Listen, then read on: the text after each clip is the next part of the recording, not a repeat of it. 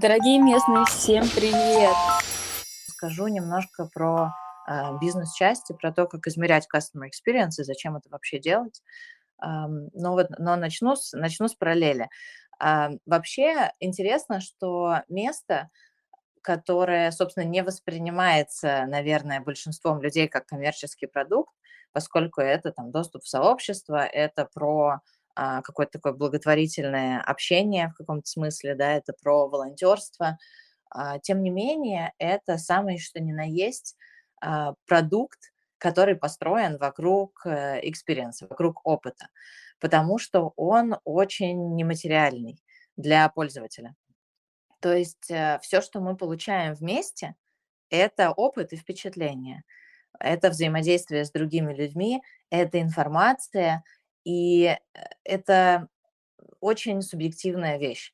То есть каждый человек, который присутствует вместе, который, э, скажем так, пользуется ресурсами места, у него формируется определенное впечатление, и на это впечатление влияет очень много факторов. И это не только качественные характеристики платформы, это еще и та информация, которую он получает от других участников. Это опыт взаимодействия с ними, а, позитивный и негативный. Это какие-то вещи, на которые, а, там, например, фаундерам места довольно сложно влиять а, прямым образом. Да, там, потому что, как сказала Яна, атмосферу ее можно попытаться, ей можно попытаться задать вектор, но в конечном счете ее определяем мы, участники сообщества.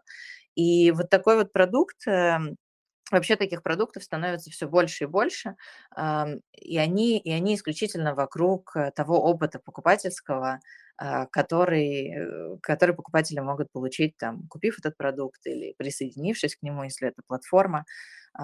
И это очень интересно, потому что для таких продуктов становится крайне важно а, собирать обратную связь, и строить вот так называемый feedback loop, или еще это называют voice of the customer. То есть это целая система, продуманная система вокруг того, как вы будете получать обратную связь от пользователей, потому что эта обратная связь, она критична не просто для развития продукта, она вообще критична для его, для продолжения его существования. Вот, потому что если вы создаете какой-то продукт, э, ну, который там, можно положить на полку и продать, то вы будете получать моментальную обратную связь, просто глядя на продажи этого продукта. Да, конечно, могут быть какие-то сложности, например, там, связанные с маркетингом а, или там, связанные с популярностью бренда, но, тем не менее, все равно а, первый и ключевой моментальный фидбэк – это динамика продаж – когда продукт эм, не монетизированный, а, информационный и атмосферный, такой как место, большой вопрос, как измерять вот этот опыт покупателей, опыт пользователей, которые находятся внутри этого продукта, которые им пользуются.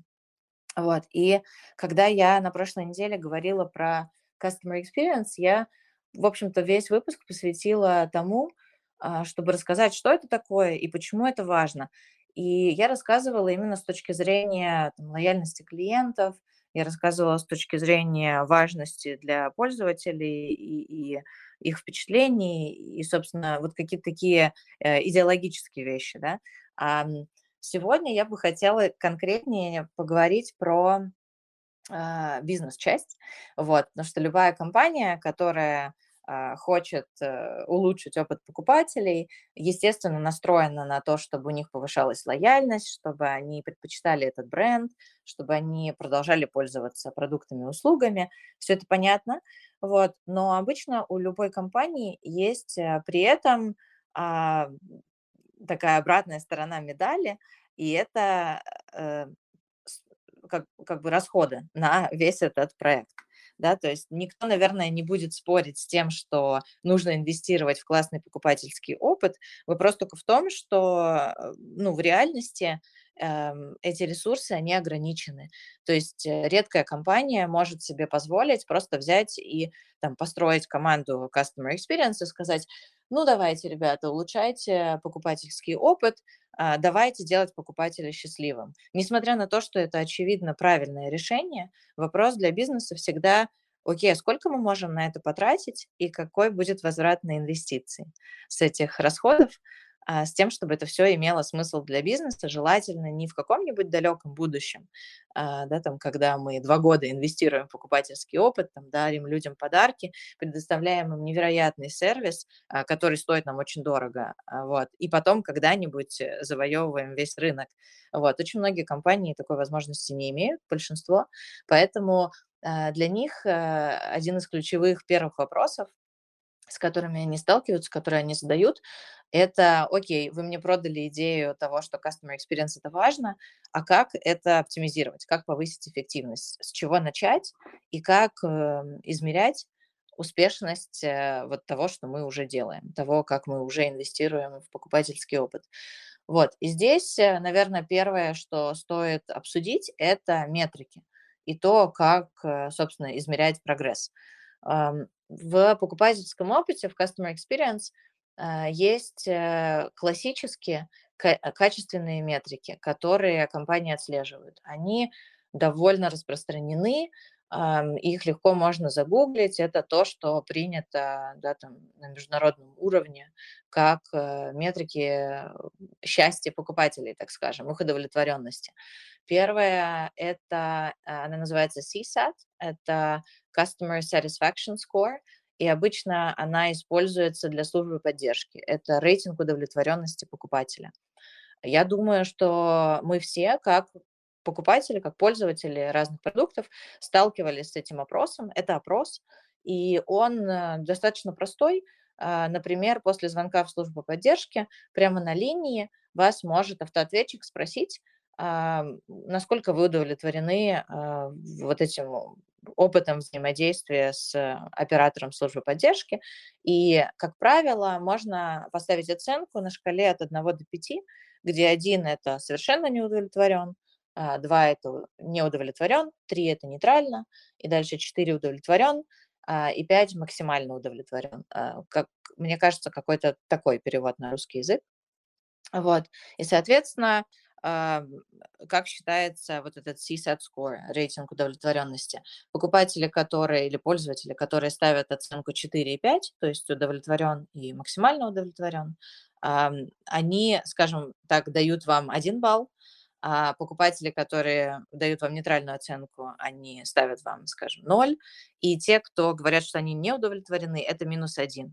Вот. И дальше вы считаете, какой процент пользователей поставил вам единичку и это является вашим рейтингом. То есть это может быть там, 50% пользователей, это может быть 70, может быть 90. И вот э, таким образом вы оцениваете качество а, вашей службы поддержки. Это достаточно сложная метрика, как, как и вторая, про которую я сейчас расскажу, потому что она очень субъективная. И то, что для одного человека максимально удовлетворен, для другого может быть не удовлетворен. Вот, поэтому, э, но, но она этим и хороша. То есть вы получаете эм, качественную оценку от пользователя э, с их точки зрения, и в конечном счете вам важно понять, чего им не хватает для того, чтобы они были максимально удовлетворены, и, э, собственно, как это сделать. Потому что второй вопрос обычно в этом опросе – это расскажите подробнее, что именно вас э, там порадовало или что вам не понравилось. Обычно на второй вопрос отвечает маленькое количество пользователей, там обычно меньше 20%, и все равно это а, с директивной точки зрения полезно, и там всегда есть какие-то инсайты, а, и всегда можно понять, что, что ваши пользователи имели в виду, когда они вам ставили ту или иную оценку. А, вот, эта метрика, она не очень хороша для того, чтобы ставить себе как компании оценку, насколько хорошо вы оперируете. Она при этом доста- достаточно удобна для того, чтобы измерять свой прогресс с течением времени. А, что я имею в виду? Дело в том, что в разных индустриях и разные типы пользователей, они имеют очень разные ожидания. Поэтому для некоторых компаний, для некоторых индустрий рейтинг удовлетворенности, например, в 70% это хороший рейтинг. Хотя, да, там, наверное, интуитивно нам бы всем бы хотелось, чтобы минимум 90% пользователей были удовлетворены взаимодействием со службой поддержки. А, но, но это вот не всегда так. Поэтому не нужно себе обязательно да, там, а, ставить негативную оценку, если ваш рейтинг удовлетворенности там, ниже, чем 90, но что, наверное, имеет смысл отслеживать, это динамику. То есть если в прошлом году у вас рейтинг удовлетворенности был там 57, а в этом году 65, то это прям отличный прогресс. А, вот, а там сравнивать себя с какой-то другой индустрией, где у всех там 90 плюс, а, наверное, не очень имеет смысл. Вот. Перейду ко второй метрике, которая на самом деле более важна для um, customer experience э, концепции. И это uh, метрика, которая называется NPS, это Net Promoter Score. Я, честно говоря, не знаю, как ее правильно перевести uh, на русский язык, uh, но это, наверное, какой-нибудь uh, рейтинг промоутера или uh, рейтинг uh, лояльного покупателя, скажем так. А, и это опрос тоже наверняка вам всем знакомый. А, выглядит он следующим образом. Там тоже есть два вопроса. И первый вопрос э, в классическом NPS – это всегда, с какой вероятностью вы бы посоветовали наш бренд своим друзьям и знакомым или своим друзьям и коллегам. И, как правило, там шкала от 1 э, до 10. И вы ставите эту оценку. И второй вопрос – расскажите, почему. И он опциональный. Вот. И тут очень интересная методология а, оценки результатов. Значит, считается, что если пользователь вам поставил оценку 9 и 10, то это промоутер, то это лояльный покупатель, который с высокой долей вероятности не просто будет продолжать э, совершать у вас покупки, а это человек, который ваш амбассадор. А, он будет рассказывать про ваш бренд, будет его продвигать, и, и у него настолько классный опыт с вами, что он будет а, вас, собственно, бесплатно рекламировать. Вот. Если человек вам ставит оценку от 7 э, до 8, то это нейтральный пользователь, он, скорее всего, будет продолжать пользоваться услугами бренда, а, покупать продукты, но вряд ли он будет э, на каждом углу рассказывать всем, что попробуйте, там, попробуйте место, вступите в место, ну или любой другой бренд, да, о котором мы э, говорим. Вот. И дальше очень интересно, потому что консервативный подход у вот этого рейтинга NPS, если пользователь вам поставил оценку от 1 до 6, то это э, то, что называется detractor, э, тоже не знаю, как переводится, прошу прощения за это, но это, собственно, человек обратный амбассадору. То есть это человек, который, скорее всего, чем-то недоволен, и он, скорее всего, будет делиться деталями э, вот этого негативного опыта или своей неудовлетворенности со своим окружением. Вот, это очень интересно, потому что ну, казалось бы, 6 – это такая оценка не то чтобы очень низкая, 6 из 10. И тем не менее, вот по статистике эти пользователи, они скорее на негативной стороне спектра. А, но тут важный момент. А, дело в том, что это исследование проводилось, э, и вообще это, эта метрика разработана компанией BCG, по-моему, 12 лет назад. Вот, и все это исследовалось и а, разрабатывалась а, еще до сферы digital-продуктов а может быть даже и больше, чем 12 лет назад. Вот, поэтому что я сейчас замечаю, это что пользователи digital-продуктов, они несколько по-другому ставят оценки. Вот, и это интересная такая тема, которую я предлагаю обсудить в следующий раз, потому что у меня осталось две минуты, а за две минуты я точно об этом не расскажу. А, но если коротко, такой спойлер к следующему разговору, мы только что обсудили качественную обратную связь или качественные метрики, то есть метрики, которые основаны на впечатлениях клиентов, на их интерпретации а, того, насколько они удовлетворены взаимодействием с брендом. Но есть еще вторая большая часть, которую я анонсировала, но не раскрыла, потому что не успела. Это а, влияние на бизнес. То есть это количественные метрики, это бизнес-импакт метрики, это влияние на прибыль, на выручку и на расходы. И вот эта вот часть, как ее измерять и как ее, самое главное, соотносить с качественной метрикой, да, то есть вот, например, NPS считает, что человек, который вам поставил четверку или там пятерку или шестерку, это пользователь, который будет какую-то негативную информацию распространять. И вот дальше, глядя на а, количественную метрику, а именно на поведение этого покупателя, на его историю заказов, на его lifetime value и так далее, вы можете скорректировать э, для себя понимание а, вот этих вот всех э, моментов и как они взаимодействуют друг с другом. Вот.